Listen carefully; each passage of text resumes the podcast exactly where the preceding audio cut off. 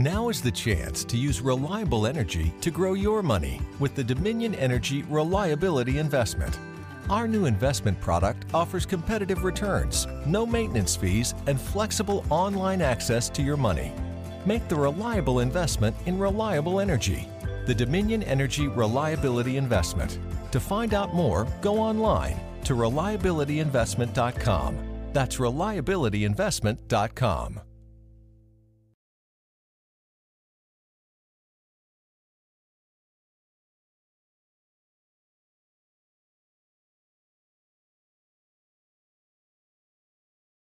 En Puerto Rico, la salud mental es mínima.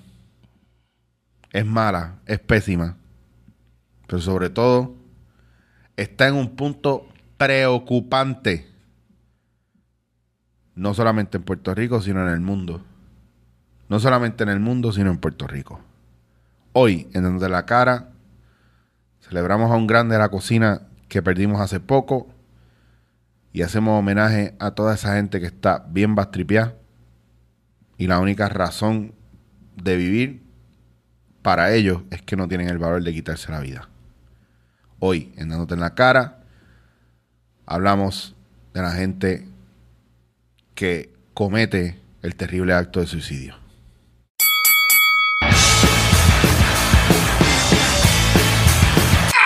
Oye, Es deep, fue estos son serio. temas serios. Fue serio. Es seriedad. Porque Viste, me tiré una Ajá. ahí que parece como, wow, espérate, que tú acabas de decir que no tienen los huevos para. Ajá.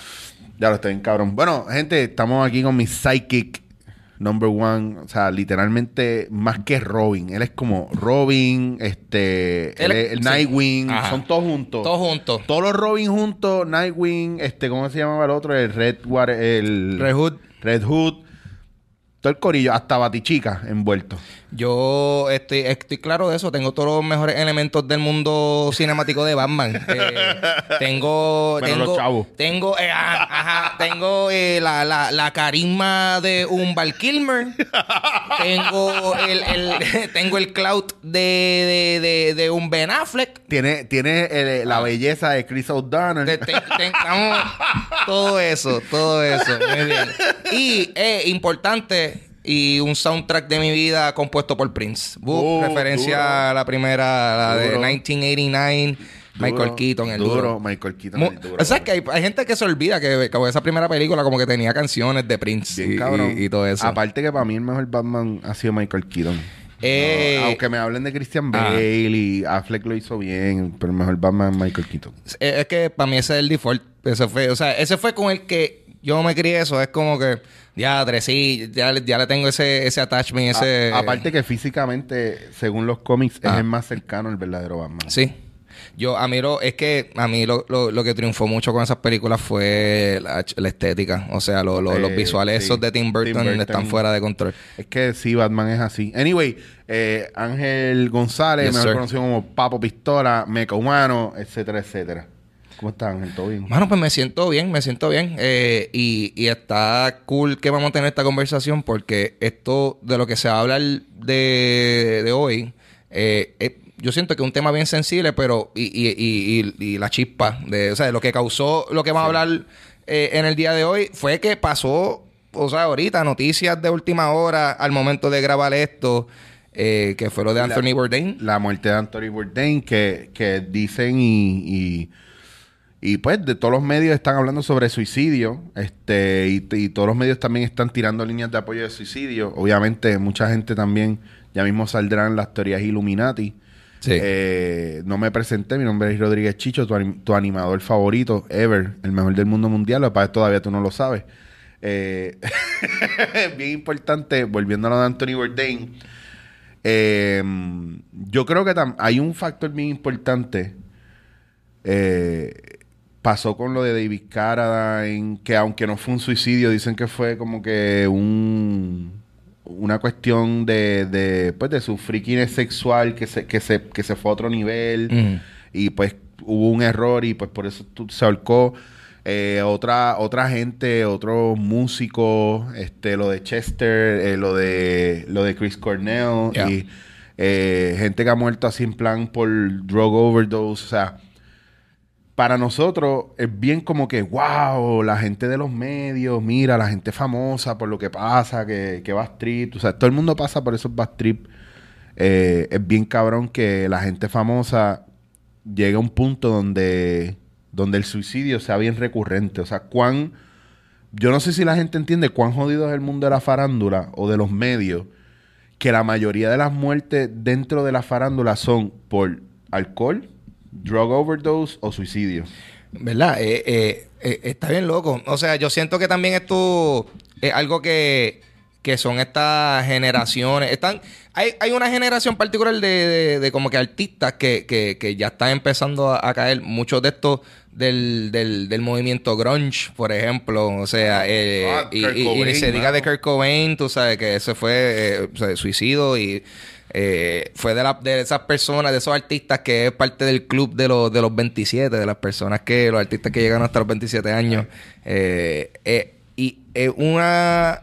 Es interesante ver porque estamos viendo ahora como que repercusiones de una generación que, que, que, había un poquito de, desmadre en, el sentido de, de, rock and roll, de que todo el mundo consume drogas cabrones, aunque ¿qué carajo? Este, todavía hay un montón de Rolling Stones que están vivos. O eso, o sea, e, ese es, el viaje que no, se sabe exactamente qué está pasando, pero estoy, estamos viendo. E, es que son, eh, por lo menos de los artistas que se mencionaron una, eh, artistas que quizás tenían muchas cosas por dentro que uno desde afuera, pues uno no sabe. Robin, Robin Williams, cabrón, cuando Robin Williams. Mira, yo creo que es, si es jodido que un artista se suicide, ya. es más jodido que sea un comediante. Eh, eh, sí. Es más jodido que ser un comediante. La gente no se lo espera. La gente no se esperaba, por ejemplo, los actores, el caso de Heath Ledger, el caso de eh, Philip Seymour Hoffman. Eh, o sea, son, mano, gente brillante. Gente fucking brillante. ¿Por qué pasa esto? Illuminati. Nadie sabe. Esas son las conspiraciones. O sea, hasta porque ahora mismo bueno, muchas de estas personas, inclusive, por ejemplo, hasta lo de mismo Kurt Cobain, que. que Makes no sense a veces. Que, ajá, que, que tú sabes, se ha catalogado como suicidio, pero hay muchos sketchiness, inclusive. hay muchas teorías de que fue De que fue Courtney Love que lo mandó a asesinar o lo que sea, ¿sabes? O que lo empujó ahí a. A, a, a que, a que hiciera eso. Eh, pero este tema es tan ya, mismo empieza la gente a escribir. Ah, que lo de fulano de tal fue esto, que ustedes están hablando ahí, papi, tú no sabes. Tú no estabas ahí, cállate la jodida boca. Sí, que esta es la cosa. Eh, esto, este tema es tan sensible que, que eh, no sé, no, o sea, yo, me gusta hablar de esto, pero siento que hay que tratarlo bien delicadamente porque a fin de cuentas, o sea, estamos hablando de, de, de cosas, de, bueno, tú sabes, yo no me he sentido yo no me he sentido, por ejemplo, en la, tan en una situación en donde de momento quitarme la vida suena como una buena idea. So que yo no, o sea, no siento que eh, lo que estamos haciendo ahora mismo va a ser desde el punto eh, analítico, tratando de, eh, ah, de, entender. Tu lado sí, pero yo, yo sí he tenido una soga en el cuello.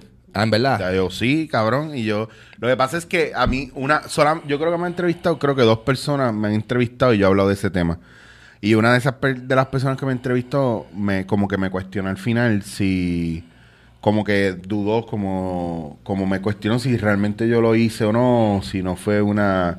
Estoy hablando mierda. Como si no soy yo hablando mierda, como si no fue que yo me cagué al final y nunca Pasó lo que yo dije que pasó. Y yo le dije a la persona, mira, mano, está bien cabrón, qué bueno que yo estoy estable emocionalmente ahora, porque lo nítido hubiera sido hacerlo frente tuyo ahora mismo, si yo no estuviera emocionalmente estable, para que viera si me atrevía o no atrevía. Pero es que la gente no entiende la, la, lo, lo delicado que es y la gente no entiende, porque la gente prefiere decir, ah, eso es un drama, ah, eso es llamando atención cuando tú haces ese comentario llamando atención o no, tú tienes dos opciones. O le, o le caes a bofeta a la persona para que reaccione mm. y se dé cuenta que eso no es lo mejor. O simplemente dejarlo a ver hasta dónde su capacidad lo lleva a hacerlo o no hacerlo. Pero la realidad es que todo el que piensa en eso necesita ayuda. Porque puede ser una depresión, porque puede ser, si es una manipulación, como quiera necesita ayuda para, para que, para que, para saber por qué está tratando de manipular usando esa herramienta. ¿Me entiendes? Cuando tú ves un niño de 3, 4 años que casi no, no sabe hablar y te dice, estoy triste, me voy a matar, que eso ha pasado, eso es espeluznante. ¿De dónde está aprendiendo eso? De- entonces las emociones se aprenden. No, no necesariamente tú naces con ellas. Tú estás descubriendo ese proceso y cuando le empiezas a dar nombre, ahí es que tú te das cuenta de que tú mismo las puedes manipular, tú mismo decides que cómo te quieres sentir, ¿me entiendes? Ya. Yo, ahora que tú dices eso, de do- donde ellos aprenden eso, como que, eh, como que en qué momento uno ha sido expuesto al, al tema o, a lo que viene siendo el concepto del suicidio, que entonces como que, como que tú me dices eso de chamaquito, que, que digan eso y es como que, wow, a, a tan temprana edad de momento como que tú sabes lo que es eso de que, ah, sí, yo, yo sabía que yo me podía morir naturalmente, ah, pero yo, yo mismo me puedo matar yo mismo y, y quizás esto es una forma de, de, de- de- de no tener que bregar con cosas de la escuela, no tener que bregar con mami regañándome. No tener con- que bregar con el buleo, Ajá. ¿me entiendes? No tener que bregar con el hecho de que estoy vulnerable y me van a hacer daño si yo soy como soy. Mm. Entonces, mucha gente no entiende eso y hay líneas de apoyo para evitar eso. A lo mejor yo no soy la mejor línea de apoyo, pero hay profesionales y hay psicólogos, coaches, mucha gente no se atreve. Hay gente, hay psiquiatras que hay gente que son especialistas en esto y hay, y hay líneas. Yo voy a, o sea, aparte de, de- de la edición y de buscar, va a ser yo ahora poner por aquí mismito en algún momento un número de teléfono de un, o al final del podcast, eh, después de dándote en la cara del, del, del closing, números de teléfono donde puedes llamar eh, para que, pues, si necesitas ayuda con relación a esto, pues llames, te comuniques, hables con alguien. Este, conmigo no hables porque seguro de ahí vas y te matas. Mano, Eh, eh, porque yo a lo mejor no soy la... a- yo sé que yo le sirvo de apoyo a mucha gente, pero No. muchas veces también yo estoy drenado. Todos estamos drenados. Y más en los tiempos en los que estamos viviendo y las situaciones que estamos teniendo, yo estoy seguro que hay un montón de gente que, que, que a lo mejor está viendo el podcast queriendo reírse, pero a la misma vez pensando... Este diablo cabrón, yo estoy pensando en que yo me quiero quitar la vida, yo no tengo para pagar mi casa, mi esposa me Sí. dejó, no, mis hijos no los veo, eh, me- estoy porque me voten del trabajo. Cabrón, lle- lle- llevo, llevo ocho meses sin luz en mi casa, todavía después del huracán, no he podido conseguir trabajo. O sea, que esa es nadie, otra. nadie es- me escucha. Ese es otro ¿sabes? viaje. O sea, estamos hablando. tam- es que esto es un tema uber diverso, pero estamos hablando dentro del contexto de nuestra realidad actual puertorriqueña. Eh, y cabrón, tú lo sabes. O sea, el- el- la tasa del suicidio aumentó exponencialmente después del huracán. O sea, que eh, hay, hay muchos efectos. O sea, de, tras que el, todo el bagaje que esa persona puede estar, eh, eh, tú sabes, cargando y de momento cualquier cosa que esté pasando en el mundo se puede convertir en un catalítico para, para, para que la persona diga, ya lo, mira, fuck that. O sea, huracán, el, el fucking el presidente haciendo todas sus fechorías. eh, eh, está bien, loco, porque siento que definitivamente como que a nivel mundial se siente que se está perdiendo la esperanza. Lo que ¿Tú me entiendes? te- yo, yo no sé si tú te acuerdas que nosotros hicimos, que, que vino aquí Ricardo Ramírez, el de la logia, Sí, sí.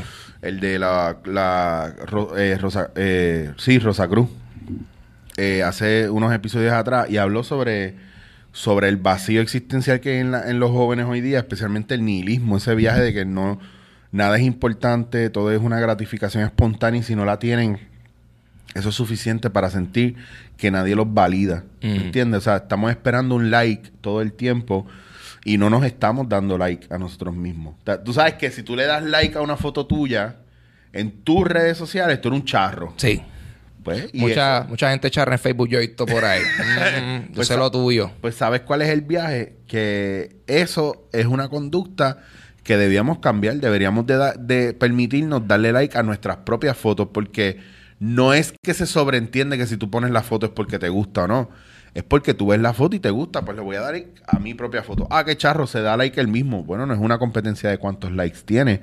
Le estoy dando like porque me gusta mucho mi propia foto, pero nos da vergüenza. ¿Por qué? Porque nos la van a montar si le damos like a nuestra foto. Eso, eso pasa. Entonces, eso pasa. entonces yo voy a hacer, yo voy a proponer un movimiento, hashtag, yo le doy like a mis propias fotos. ese, ese hashtag está bien largo. Está un poquito largo. vamos, hay que abreviarlo. Eso, eso. Social Así, media. hashtag, yo le doy like a mis propias fotos porque me gusta darle like a mis propias fotos porque me siento contento con mis propias, propias fotos. En Instagram tú ves, tú ves la, la foto aquí, el caption así, que dice to be continued y todo eso. Ah. Mano, pero, pero es que- ese viaje porque estamos en una, en una sociedad de, de, de estoy esperando validación. Entonces, si no consigo validación, eh, mano, pues no sirvo. No, ¿Entiendes? O Mm. tengo que ir a hacerme un jodido corillo para que ese corillo me lo mame, como quien dice. Y ante la situación de, de, pues, de lo, de lo que trajo el tema en el día de hoy, que fue lo de Anthony Bourdain, porque a- esta es la cosa. Se- también se está reportando que fue un suicidio, eh, un suicidio, pero ¿sabemos que en efecto eso lo fue o esto Eh, son especulaciones aún? Y eh, eh, siguen cabe, cabe mencionar que esto lo, o sea, esta noticia rompió esta mañana, que no sabemos si de momento grabamos y sale o- otra te- información. yo- muchas amistades mías saben lo, lo- lo mucho que me encantaba Anthony Bourdain. eh, y saben lo mucho que me encantan los documentales de comida. Lo de Chef's Table es una de mis series favoritas de documentales.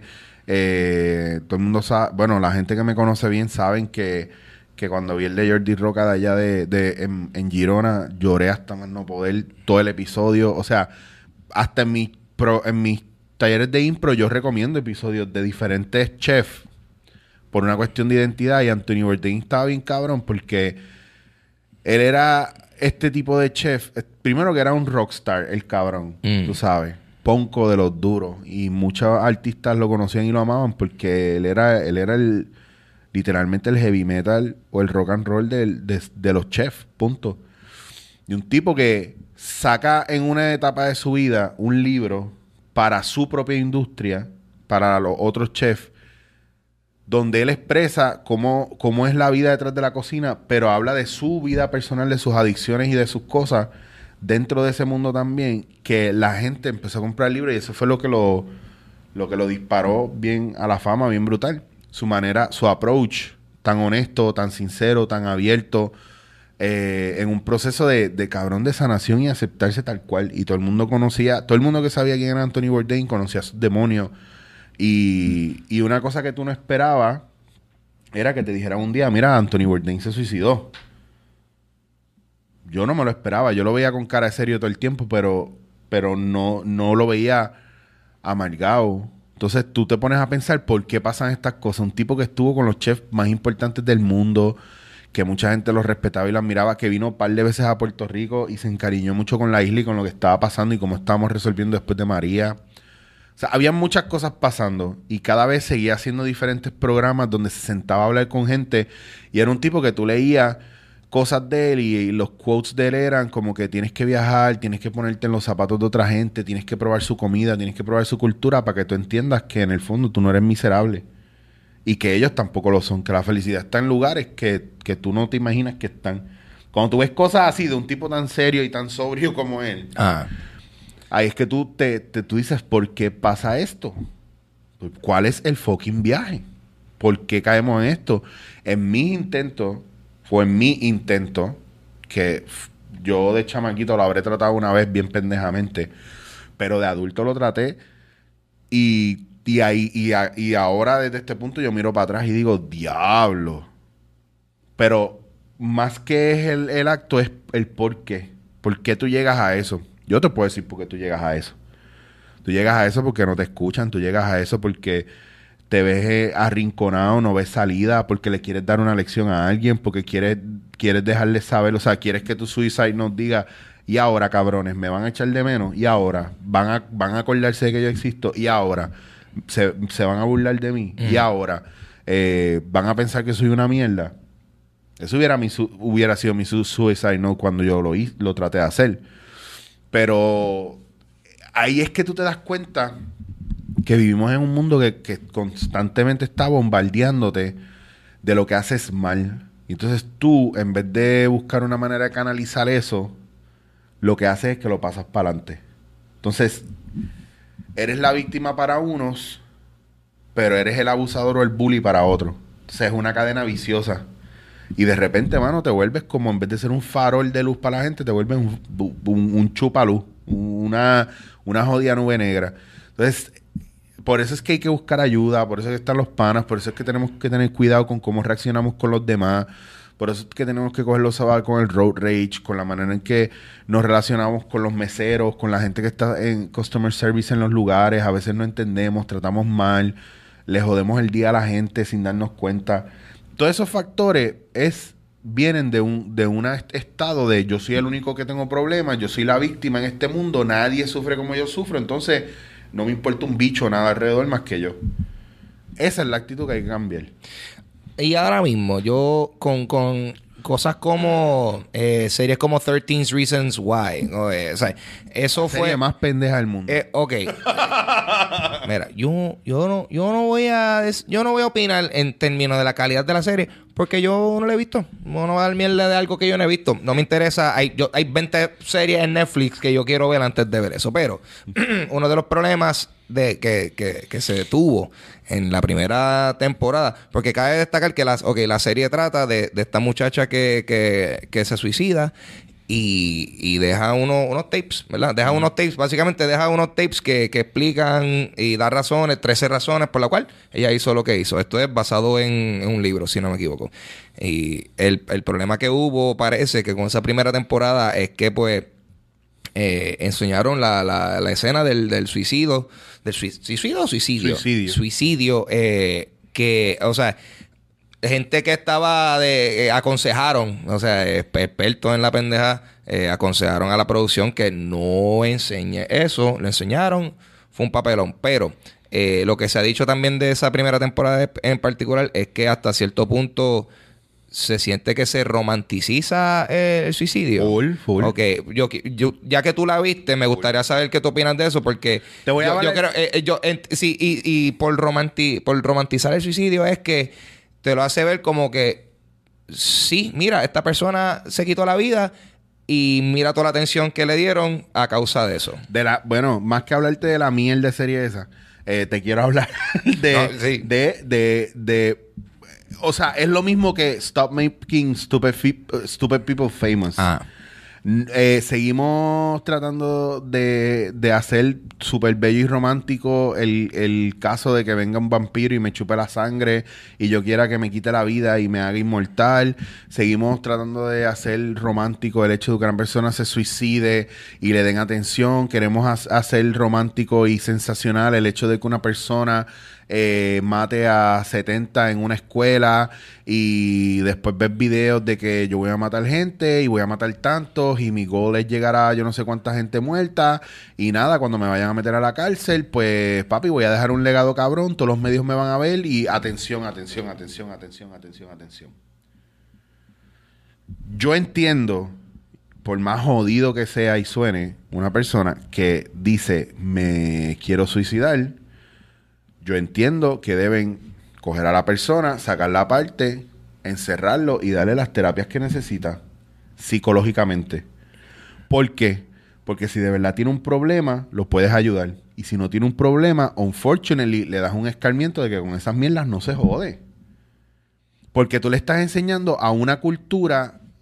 Mira lo que pasa con esto. Tú le estás enseñando a una cultura de jóvenes eh, emos Mm. Porque esto es emo Ah, jodio emo con su My Chemical Romance y toda la vaina. Les estás enseñando que esa oscuridad, que esa necesidad de no comunicarse, de ser introspectivo, de quitarse la vida, de que me chupen la sangre, de que, de que me voy a matar y lo voy a hacer de esta manera, cabrón, le estás enseñando algo que es todo lo opuesto a comunicarse y abrirse.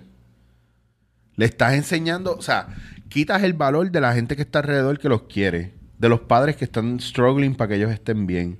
Estos cabrones no tienen, perdón, esta gente, dije estos cabrones, de verdad, sorry, mala mía. No, no, en serio, mala mía. No, no es que sean unos cabrones. Entiendo que la falta que hay es de atención, especialmente padres con sus hijos y adultos responsables que se interesen por esta juventud. Porque el problema que está viendo es que no está habiendo comunicación entre ellos, para ellos, y no están, no están encontrando un lugar donde se sientan cómodos. Y lo único que tienen a su disposición es las historias de, de gente como lo de Fifty Shades of Grey, donde unas cosas que para nosotros realmente están mal, realmente es romántico para las mujeres y les encanta. Y es una cosa de, uh, spicy, porque mira cómo él la trata y, y, y estas cosas de las fantasías de Disney, de cómo la princesa y el príncipe, cabrón, es tan jodido, fucking estúpido, como estamos eh, idealizando algo que no es real. Estamos idealizando el hecho de que, puñeta, si una persona de... Yo te voy a- ¿Sabes qué? Vamos a hacer algo más cabrón todavía. Yo te voy a contar por qué y cómo yo me traté de suicidar. Ok. Pa 13 Reasons Why, Eric. Mira, yo estaba en un momento de mi vida donde ya yo había de- sido deambulante en Nueva York y ya yo había vivido en la calle pocos meses.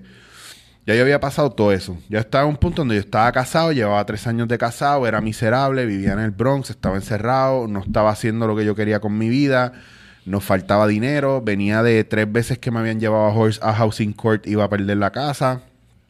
Era una casa alquilada, pero no era que iba a perder la casa porque era mía, era porque me iban a sacar de la casa a la calle con mi esposa. Yo estuve casado con una española, eh, ella todavía no tenía sus papeles, o no podía trabajar, era bien difícil conseguir trabajo para ella, aunque fuera ilegal, era bien peligroso, so, yo tenía que traer los chavos, yo estaba con la espalda jodida, seguía ganando peso, yo estaba en una depresión cabrona, yo me levantaba todos los días, cabrón, a las 4 de la mañana literalmente a meterme a un cuarto vacío que teníamos a llorar, porque yo estaba bien jodido. Había momentos donde eran las dos y media de la noche y yo, ella se quedaba dormida y yo me levantaba, me ponía el abrigo, me iba a un grocery store y me compraba cinco, cinco, diez pesos en honey buns, cabrón, que te los vendían a tres por un peso los gigantes. Y mi, mi fix, mi droga era, cuando estaba deprimido, meterme cuatro o cinco mierdas de esas. So, obviamente, ese azúcar, ese high, eh, esa, ese, esa grasa y toda esa mierda, y empecé a engordar, a engordar, a engordar, a engordar. Y llegaba un punto donde yo estaba vuelto una mierda. Y un día de esos de 12, una de la mañana, que fui caminando al grocery store en la calle, me encontré, era uno de esos días que dejaban la basura afuera y todos los negocios dejaban sus cajas y su mierda afuera. Y una de las cosas que habían era un rack completo de sogas, mano. Y yo cogí la más larga y me la llevé para casa. Y yo estuve una semana viendo nudos de cómo hacer nudos pa, pa- con soga para ahorcarse. En YouTube hay videos, hay tutoriales, cabrón, de cómo hacer nudos de soga. En serio, cabrón. Y está el Hangman's Knot, que es el que tú lo cruzas, haces como un pretzel, después le das una vuelta. No digas cómo a fucking hacerlo aquí. Ah, pero lo hacen en 13 Reasons Why. Y ah, ah, pues igual no lo va ¿Ves? lo van Pero a- esto no lo van a tirar por Netflix, o chicos. Ahora dañamos la oportunidad que teníamos, mano. Está cabrón. Pero, Eh, cabrón, ¿qué fue? Entonces- Eh, lo, lo que para mí está cabrón es el factor de que tú sabes, no, no, para que tú veas cómo es realmente cómo Yo no- funciona la mente. O sea, no es, no es que tú ni estabas buscando eso, fue que tú dijiste, ah, mira una soga. Y mira qué a- casualidad, me voy a llevar me esa la voy a soga. llevar. Y voy a aprender a fucking hacer nudo. Y la mierda es que entrando al apartamento, mucha, si tú, si usted vive en Nueva York, usted sabe, o en Estados Unidos, usted sabe que la mayoría de las casas, la gran mayoría de las casas, cuando usted entra por la puerta principal, tiene uno o dos closets al lado de la puerta principal, ¿para qué? Para poner la sombrilla, para poner los abrigos, para poner las botas. Pues yo tenía dos closets y uno de ellos era mío y otro era como que de la casa y de la gente, pues teníamos roommates, teníamos uno más en ese entonces. Mm. Entonces, yo tenía mi closet donde yo guardaba en un bulto todos los honey buns y tiré la soga allá adentro. Y uno de esos días pasaron como, yo estuve como dos meses así. Y uno de esos días, el día que, que lo traté, fue un día que yo me levanto de mi cama y yo siento un silencio bien cabrón. Y cuando miro por la ventana, había un blizzard. No se oía el silencio que usualmente hay en la calle 24 horas en el medio del Bronx. No había. Y yo dije, oye, es que, chachi, así mismo fui. Me encerré en el cuarto a las 4 de la mañana, llora que llora, llora que llora. Me levanté, fui a la, al- a la, a la entrada, saqué la soga, me comí dos honey buns. cogí Cabrón, mala mía, eso yo te iba a preguntar. me comí eso, eso yo te iba a preguntar. Tú te metiste unos honeybuns Eso antes fue, de... eso fue mi, mi, yo esa, mi comida antes de, de echarme la soga al cuello, literalmente. Wow, cabrón. Cogí los honey buns, cerré el closet, me metí en el cuarto, cerré la puerta del cuarto y ese cuarto que teníamos vacío era el que daba, o sea, una de las ventanas daba al fire escape porque el otro cuarto de al lado, donde estaba el, pana- el, el otro roommate mío, tenía la otra entrada al fire la otra salida al fire escape. So, nuestro piso tenía dos salidas al fire escape, una por este cuarto vacío y una por el cuarto de roommate de nosotros. Yo me yo tenía un long john puesto de pantalón y, y, lo- y los de camisa que son calientes. Entonces me quité las medias, me quité la camisa y me quedé con el long john.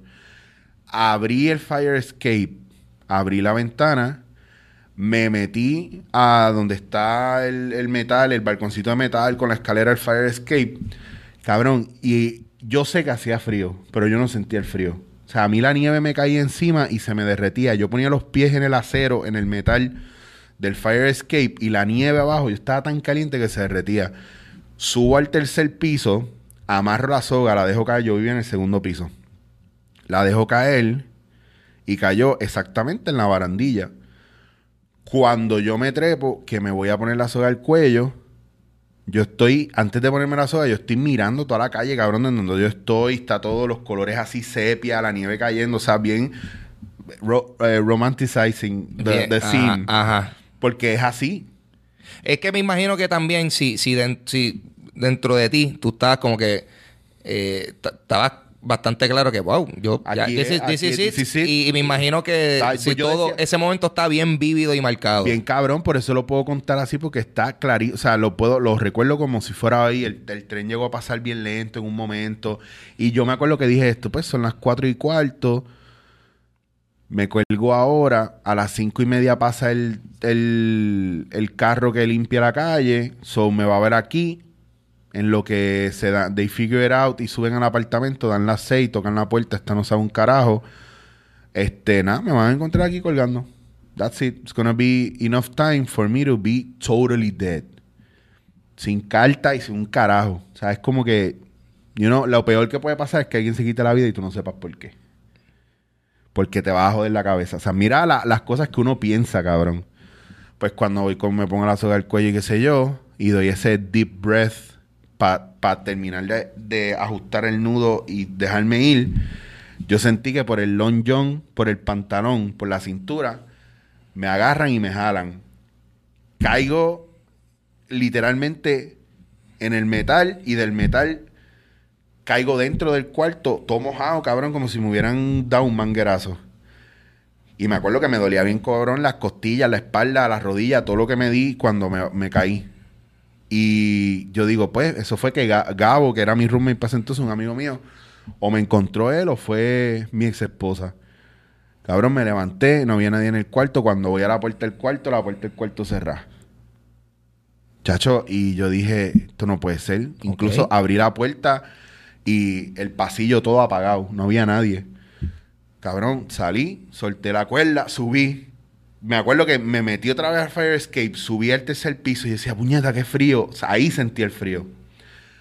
Solté la cuerda, la dejé caer, bajé, cerré la ventana y me acuerdo que estuve como dos horas llorando en el pasillo, pidiendo en el, en el cuarto, llorando diciendo, no lo voy a hacer, no lo voy a hacer, no lo voy a hacer, porque para mí yo entendí que algo que no puedo explicar me salvó y que pues yo no podía, que no, que no tenía permiso hoy ni nunca hacer esa mierda. Un mes más tarde, un tío mío se suicida en Mayagüez y se ahorca. Y mi mamá lo encuentra a, mi, a, a segundos de haberse ahorcado. Entonces, yo que creo en todas estas cuestiones espirituales energéticas, pienso que hay una conexión bien cabrona. Pienso que es un backtrip eh, que tengamos que pasar por eso. Yo te puedo decir que eso pasó en mi vida en un momento donde mi situación era bien, bien, bien jodida y yo no tenía con quién hablar de esto. Yo, yo recibía ataques constantes hasta dentro de mi propia familia de cuán loser yo podía ser. Claro, no, y, eh, eh, esa es la clásica. Eh, yo, yo, et- está medio impresionante que muchos de los grandes causantes de para este tipo de pensamiento es hostigamiento de la misma familia. El mismo de, adentro. Sí. Es como mi mamá, mi mamá yo la amo y la adoro. Eh, pero cuando yo era chamaquito, a veces yo tenía problemas y situaciones que para a mí me afectaban. Y yo lo que escuchaba de mi mamá y mi familia era: tú eres un dramático. Tú eres un dramático. Ay, deja el drama. Ay. Like, if that was a way to toughen you up. Yo me crié entre mujeres. Por eso, cuando a mí una mujer me dice que yo soy machista, perdonen la expresión, pero, you know, you can lick my fucking balls. Porque a mí me criaron mujeres, tú sabes. Y fueron bastante rough y bastante tough. Porque eran mujeres que estaban dolidas y que no tenían una relación sana con un hombre. So, este tipo de cosas son bien importantes para nosotros entender que todos los seres humanos tienen una historia y tienen un bagaje psicológico y emocional que nosotros no entendemos y es bien importante siempre escuchar. Porque la gente le coge mala voluntad a los demás. O, ah, ese tipo es un bicho. Ah, ese cabrón es un aborrecido. Ah, cabrón, pero chévere. Si tú piensas así, ¿tú tienes alguna forma de contrarrestar eso? Porque yo conozco gente que a mí me han dicho que son bien bichas y conmigo se llevan cabrón. Sí, sí. O yo lo. Actually, yo. Suena prepotente yo decirte, yo los dejo que sean. Ese no debe ser el statement. El statement tiene que ser. A mí no me molesta como ellos son. Porque yo sé que son así. A mí me va a joder cuando eso me afecta a mí. Mientras no me afecta a mí, yo no tengo ni que decirles nada. Ujú. Tú eres un mordido, pues como yo sé que tú eres un mordido, pues ya yo sé que tú eres un mordido. Yo no espero que tú seas bueno conmigo. Claro, claro. ¿Me entiendes? Yo sé que tú eres una persona picky que no le gustan los mushrooms, pues yo no voy a pedir nada con mushrooms cuando estoy contigo, porque yo no estoy 24/7 contigo, pues las veces que estoy contigo, ¿por qué me jode eso? Y somos así, nuestra intolerancia es épica y por eso es que tenemos tanto problema, no entendemos que a la gente le afecta eh, y a veces queremos que ellos se hagan fuertes rápido. A lo mejor nosotros somos más fuertes que ellos, pero a lo mejor no, porque no estamos tolerando su manera de ser, no estamos escuchando, no estamos observando. Eh, todo es criticar, criticar, criticar, criticar, criticar, hablar mierda con cojones sin saber, sin los hechos. Por eso es que la gente siempre está pensando, ah, pues me quito la vida, porque ese es el showstopper. Hasta que lo hace y todo el mundo está en el funeral. Ah, ese era mi amigo, yo lo quería mucho. Si lo hubiera escuchado, pendejo, el tiempo lo tienes ahora, no después que se mueran. That's what I'm talking about. El tiempo que tú tienes para que la gente no viva eso es ahora. Eh, Yo, yo, mm, a mí... Querían chiste, yo- yo- ¿ah? Yo, no, dándote en la cara. Esto, hoy sí, hoy sí que el canta... Hoy, hoy tú terminas de escuchar el podcast y vas a decir, diablo, ¿por qué me duele la cara? Porque te dimos. Eh, I'm slapping you with my dick. man- no debía haber dicho eso. Horrible.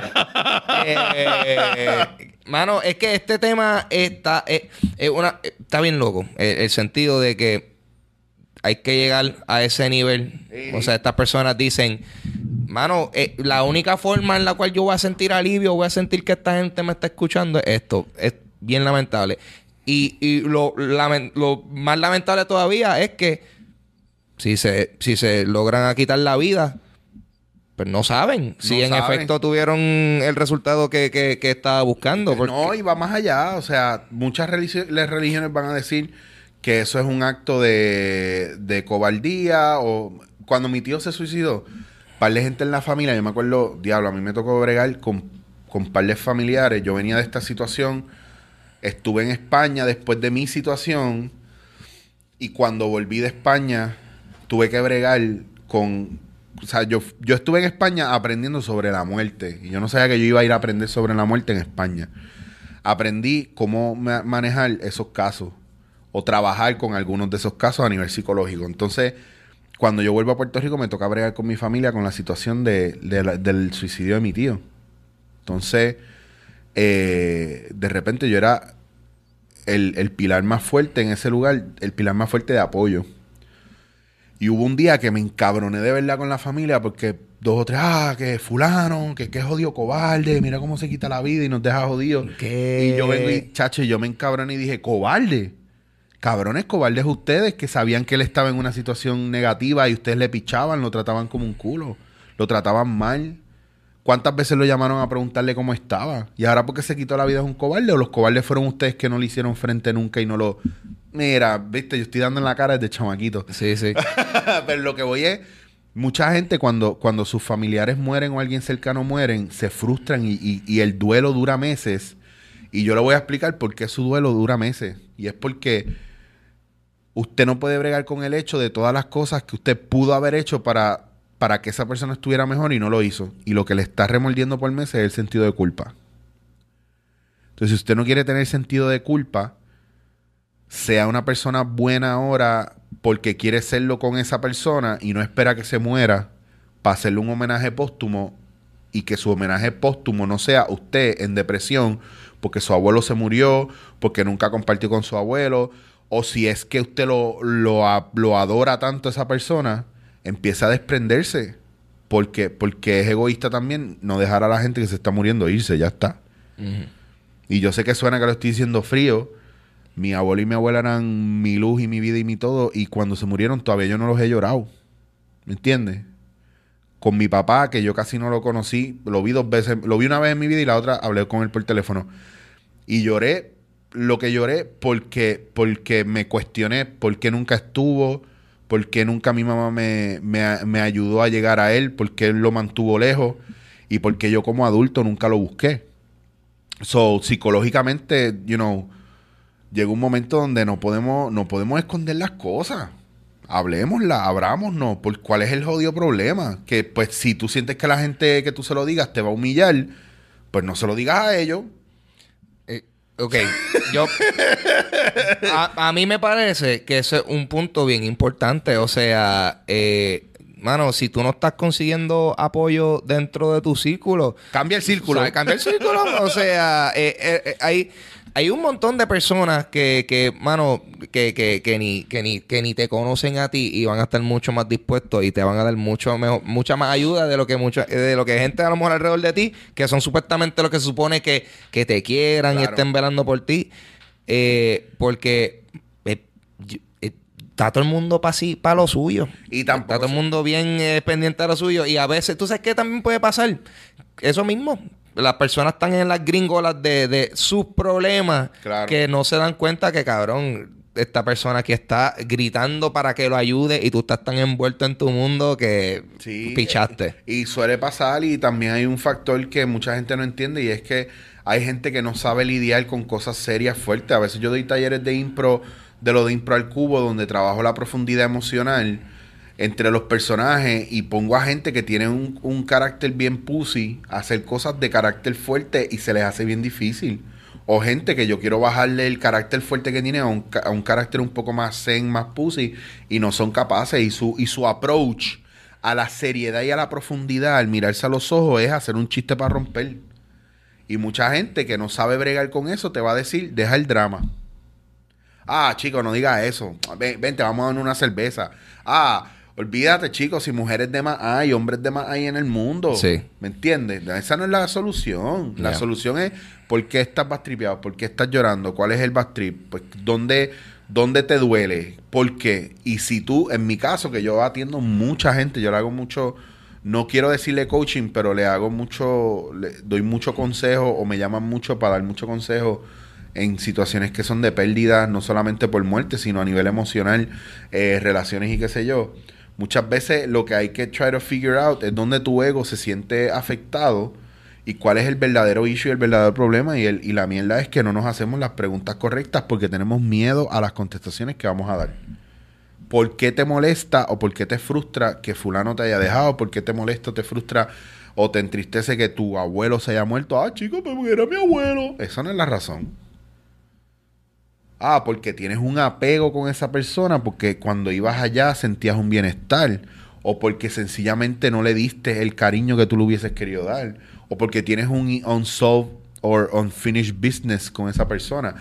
Tienes que buscar allá a profundidad, pero para eso hay profesionales que te pueden ayudar a alcanzar eso psicológicamente. Y ojo, si tú lo trabajas en ese momento y lo superas con esa persona en ese momento, en esa situación, cuando te vuelva a suceder, tu approach va a ser diferente. El truco es resolver las cosas cuando hay que resolverlas, no dilatarlas. Yo, para regresar a tu experiencia, o sea, luego, luego No he vuelto a eso- comer honey buns. No lo vuelto a comer honey No, hablando claro. ¿Es verdad? Te lo juro, no he vuelto. Yo me imagino, No he cabrón, ahora tuve, eh, ahora tuve un honey bun y tú, wow, eso, eso por poco fue mi última cena. Papi, eso es kriptonita para mí. Eh, no, y también, también en parte que bueno, o sea, good for you para también para la salud. Y- en y verdad no, porque estaban cabrón. Ah, sabes, sabes que tú sabes que de- llega un momento a esa hora del día donde donde sube el humo y Eso, eso, eso, eso yo iba a decir. wow, so tú estás comprando de estos honey bun y tú ni fumabas para ese tiempo. Eso, eso era. Que tú sepas, mira, no, y otro, mano, yo si hubiera- estamos- yo estoy si yo solamente. fumara no me Ah. hubiera pasado. Si hubiera fumado para esa época no me hubiera pasado. Eh, otro uso para el cannabis. Eso es totalmente legítimo. Que, by the way, o sea, eh, yo tripeo contigo por la confianza y porque pues ya esto estamos en una experiencia que tú pasaste y eso, pero cuando tú me diste, Bueno, yo chequé el reloj y son las, son las, son las 4 y cuarto. Y dije, este cabrón no me diga qué decirle. Y yo yo voy a a que sean las 4 y 20 para suicidarme. Y no, cabrón, por favor. No. Y, y, y, mano, está claro porque yo por dentro. Es que este tema es tan sensible que yo ni yo dije, yo no quiero decir esto ahí en ese momento. Yo, porque. Lo hubieras dicho hubiera sido un palo. Sí, chico. No, pues, pero está bien, está sí, bien. pero es que. También, mano, también, también, ojo, yo hasta hace, hace poco, yo lo contaba y se me hacía un taco en la garganta. Y, eh, y porque yo te lo cuento y no se me haga un taco en la garganta, no significa que es verdad o que no es verdad. Ya. Es que hay un factor de superarlo y de entender que en mi vida yo siempre he dicho que yo tengo que agradecer todo lo malo que me ha pasado porque la gente que me conoce sabe que yo no bullchiteo y yo no hablo mierda que yo no sé. Yo hablo y enseño basado en lo que yo he vivido, en lo que yo he probado y lo que yo he experimentado. Yo nunca te voy a hablar de algo que yo no tengo ni puta idea. Yo siempre, por eso es que yo hablo. Ayer hablaba con una persona y le decía, ¿por qué cuando yo hablo, y y esto va a sonar bien arrogante, ¿por qué Ah. cuando yo hablo, el 95% de las veces yo tengo la razón? O yo no echo para atrás. Porque yo no estoy buscando ganar. Porque yo te estoy hablando con experiencia propia y vivencia, con facts, y porque yo no bullchiteo. A mí me importa un carajo si tú sientes que yo estoy bien o no. Yo te digo la que hay, lo más real posible. Y si yo no sé algo, yo no te voy a mentir y te voy a decir, no lo sé. No tengo miedo en quedar en ridículo por no saber nada. Bastantes cosas sé, no lo puedo saber todo. Aunque a veces pienso que lo sé casi todo. No, pero eso es bueno. Eso es bueno. Yo creo que deben cuando también a veces tener eso, pero eh, es también tener la habilidad de tú estar claro contigo mismo. Claro. Si tú sabes esto, pues tú sabes ya. No, no hay, no hay necesidad. Y hay muchas personas que, que, que no, no aceptan el hecho de que a veces están erróneos. El ego es una cosa.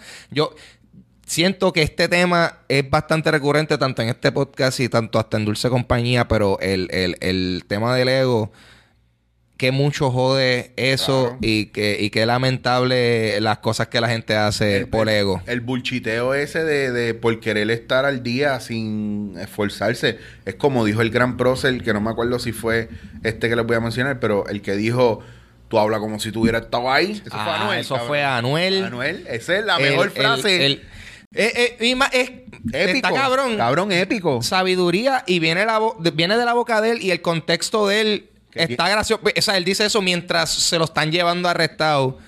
Una, una periodista preguntando, o sea, haciéndole preguntas de eso. Eh, eh, insi- insinuando cosas y él le dice, "Pss, tú estás hablando como si tú hubieras estado ahí. Ajá. Que lo que te está diciendo es, estás hablando mierda. Si tú no estuviste ahí, ¿por qué estás hablando mierda? Si tú no sabes la que hay. Si no sabes, si no tienes los datos, no tienes los hechos, si tú no lo viste, ¿por qué estás hablando como si tú hubieras estado ahí?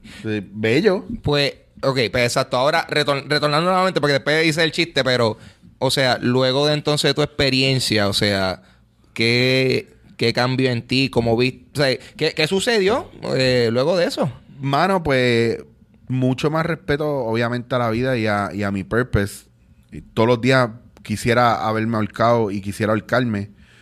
eh, gracias a que mi entorno a lo mejor no es el más saludable. ¿Y sabes cuándo se me quita? Cuando empiezo a sacarme gente de encima. Se me quita cuando me saco gente que me estorba, gente que lo que quiere de mí es aprovecharse. To- tenemos mucha gente alrededor que lo que quiere aprovecharse de nosotros. La gente ve un talento en nosotros y ve la luz en nosotros y simplemente nos envidian tanto sin saber que nos envidian que hacen cosas para ponerte por el piso para que no te suceda nada positivo. Es como un pana que subió los otros días una, un meme de hablando de Kiko y el Chavo.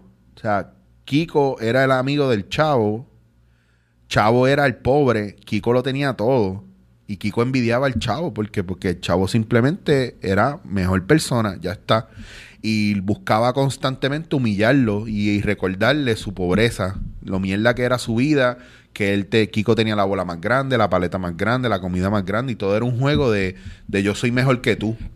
Pero todo el mundo sabe, entre el Chavo y Kiko, Kiko era una mierda de persona al lado del Chavo. Y aún así era su amigo. Papi, por eso, que el, por eso que el show se llama El Chavo del 8, no el Kiko del 8. He- Hello. Hello. You gotta know your facts, Ajá, ajá. Pues, Como tú dijiste ahorita, lo de. Hay gente que no entendía lo- cómo era, que me encantó eso, cabrón. ¿Qué cosa, qué cosa? Hay gente que no entiende que. ¿Cómo es que están hechos? No entienden el lo que significa Nigowatt era. Ah, sí, sí, sí, sí. Ahí, sí, sí, que, que- la incredulidad de la gente se, se mide en nigawatts, en los vatios de como que, loco, ¿qué? De incredulidad a veces. Sí, sí, sí, está cabrón. Pero hermano, o- y ahora mismo, o sea, ante, eh, te- teniendo ya, porque lo, lo gracioso de esto es que esto se supone que hubiese sido corto y nos fuimos full length. ¿De verdad? Nos fuimos, ¿Cuánto nos fuimos, ya? vamos para la hora ya. Ya, en serio, Sí. cabrón. Yo te dije media hora. y- Yo, yo- cabrón, marcaste, yo te hice, yo le hice así, 35 y él sin. Me dejó de que en sin. full. él hizo así. 35. 65. Eh, mano, pero, ok, pero no, está cool, está cool. Eh, o sea, eh, yo siento que se tiene que hablar de este es- tipo de cosas. Hay, que- hay que tocar, tocar el tema. Puerto Rico tiene mucha enfermedad mental. Ya. Y si tú no me crees, ¿cuántas veces estás encojonado en la calle en un semáforo jodido porque no te dan paso? Consta- papi, yo. ¿Cuántas veces en un semáforo en la calle de esos que están jodidos tú no has dado paso?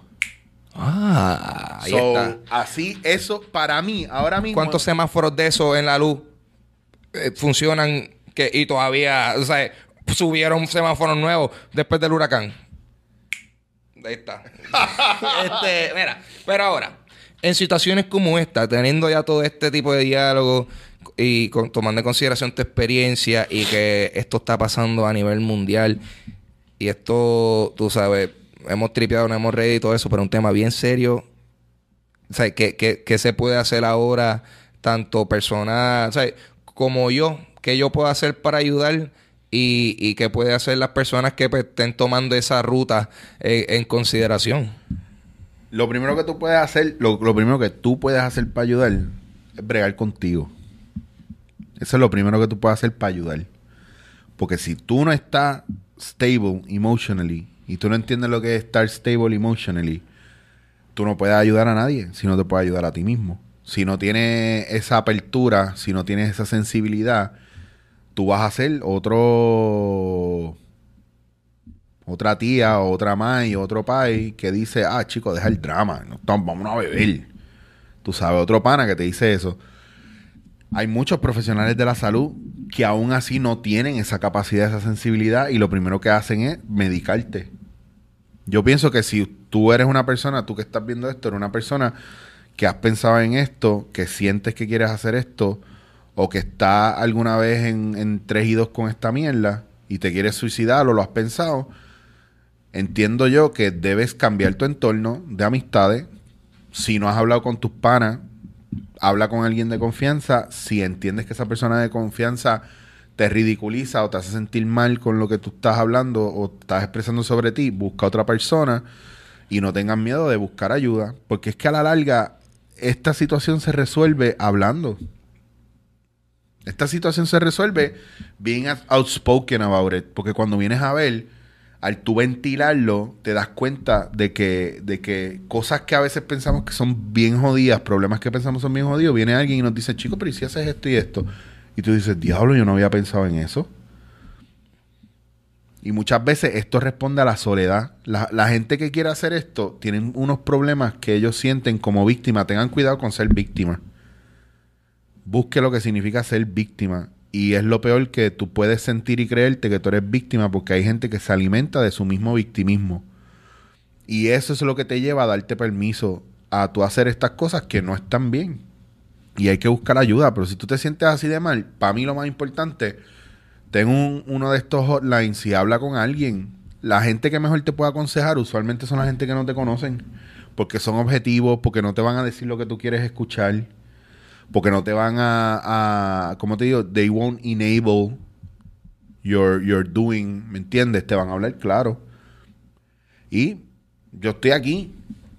O sea, yo soy muestra de que tú puedes tener ups and downs en tu vida y salir bien de ello. O sea, de chamaquito me mataran un tipo adelante y me dijeran que tú no puedes seguir la vida sin matar en la calle, porque la calle es así. Yo nunca he tenido que matar a nadie.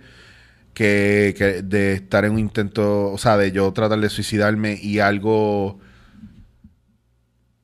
em, random me ayude y me salve, este, de tener familiares que se mueren o se suicidan y- y ser parte de ese proceso, que mis carreras suba y baje, no tener dinero, enfermarme, tener enfermedades que no tienen que ver conmigo y tienen que ver con inheritance. O sea, tengo, podría decirte todas las cosas que tienen una razón para yo quitarme. Y pues, mano, no me he quitado. Que cosa bien loca, yo que grabo constantemente cuando yo era chamaquito, eh, en campamento las nenas me bulliaban o me decían, ah, que tú, que yo jugando baloncesto para arriba y para abajo, jugando con los demás nenes, no, que tú capesta, no te nos pegues, estás sudado y todo era un issue con mi sudor. Me acuerdo que después de esos próximos cuatro años de campamento yo no hacía actividad física. Tenía un bulto, tres camisas, perfume, este, desodorante porque yo no iba a dejar que en ese campamento las niñas me dijeran eso. Y cuando tocaba hacer el ejercicio, yo me quedaba sentado en una esquina. Mira cómo influye. En esos momentos yo era un chamaquito, yo no tenía la capacidad emocional o, la inteligencia emocional que yo tengo ahora. Años más tarde, que mi issue ha sido siempre el sudor, y aquí yo no sé cómo carajo, las pendejas de esta isla, las pendejas mujeres y pendejos machos se quejan del sudor de la isla, de la gente estando en una isla que la temperatura no baja de los 90 grados, que es 80% húmedo todo el, todo el tiempo, y están hablando del sudor, que tú no lo puedes controlar y son unos pendejos. Hasta el sol de hoy a la gente le molesta esa pendeja y yo hago una filmación bajo el sol y la gente se queja de que yo sudo. ¿Qué cojones, verdad? Eh, mi, mi, mi, cuerpo está, mi, cuerpo está, respondiendo naturalmente a todo lo que está pasando afuera. Y yo no puedo decir, mámame el bicho, porque, mm. ah, este eres un grosero. La gente no entiende lo, mm. cómo influye mentalmente. Por eso digo, tenemos que tener cuidado. Si usted quiere ayudar, ábrase y entienda mejor a la gente, sea un poco más empático y si usted necesita ayuda, no tenga miedo de pedirla, pero hable con alguien que usted no conozca, a ver qué le dice. Ahí está. Atrévase, no sea tan introvertido. O si usted se quiere quitar la vida, ¿por qué? Si la vida está cool.